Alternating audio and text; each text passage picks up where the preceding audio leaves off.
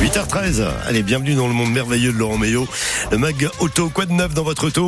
On vous parle ce matin de l'influence de la musique au volant et de la guerre des prix dans l'électrique. Mais on évoque d'abord le GPL. Alors que l'on parle sans arrêt de l'électrique, c'est bien aussi de rappeler qu'il existe d'autres solutions pour rouler plus propre et pour moins cher. Et c'est le cas du GPL, le gaz de pétrole liquéfié, qui pollue moins et dont le prix au litre est inférieur à 1 euro. Selon France Gaz Liquide, l'association qui rassemble les professionnels de cette filière, sa part a augmenté de près de 35% en 2023.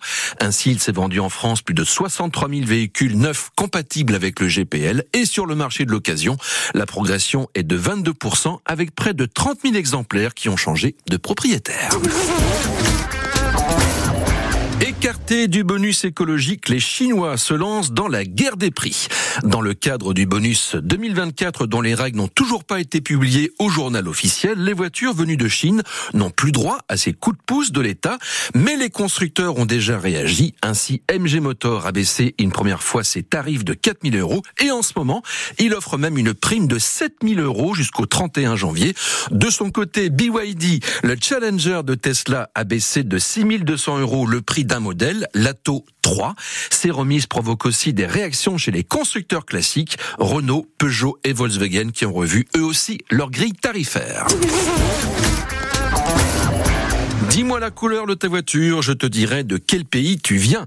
Le groupe chimique BASF qui fait des peintures pour l'automobile a réalisé une étude au niveau mondial.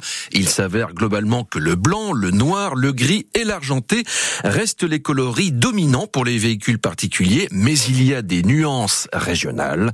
Ainsi, en Europe, les goûts évoluent vers des tons plus sombres de noir et de gris, et si l'Allemagne a une préférence pour le bleu, l'Espagne et le Royaume-Uni préfèrent le rouge et l'orange.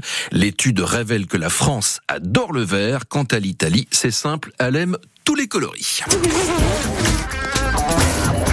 Et puis la musique influence-t-elle notre façon de conduire? Dans le cadre d'une étude, les psychologues de l'université de Zurich, en Suisse, ont constaté qu'il y avait un lien en matière de sécurité routière. Ainsi, écouter de la musique allonge le temps de réaction en cas de situation de freinage brusque.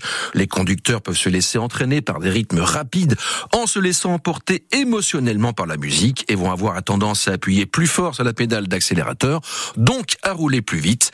Selon un sondage réalisé par Decra, 59% des répondants admettent qu'écouter la musique en conduisant a une influence sur leur comportement au volant et 53% estiment que cela provoque une baisse de leur vigilance. La solution, ne pas mettre trop fort la musique et encore moins mettre des écouteurs ou un casque, ce qui de toute façon est interdit. Bon conseil. Merci beaucoup Laurent Meillot à retrouver bien sûr en replay sur euh, francebleu.fr sur l'application ici.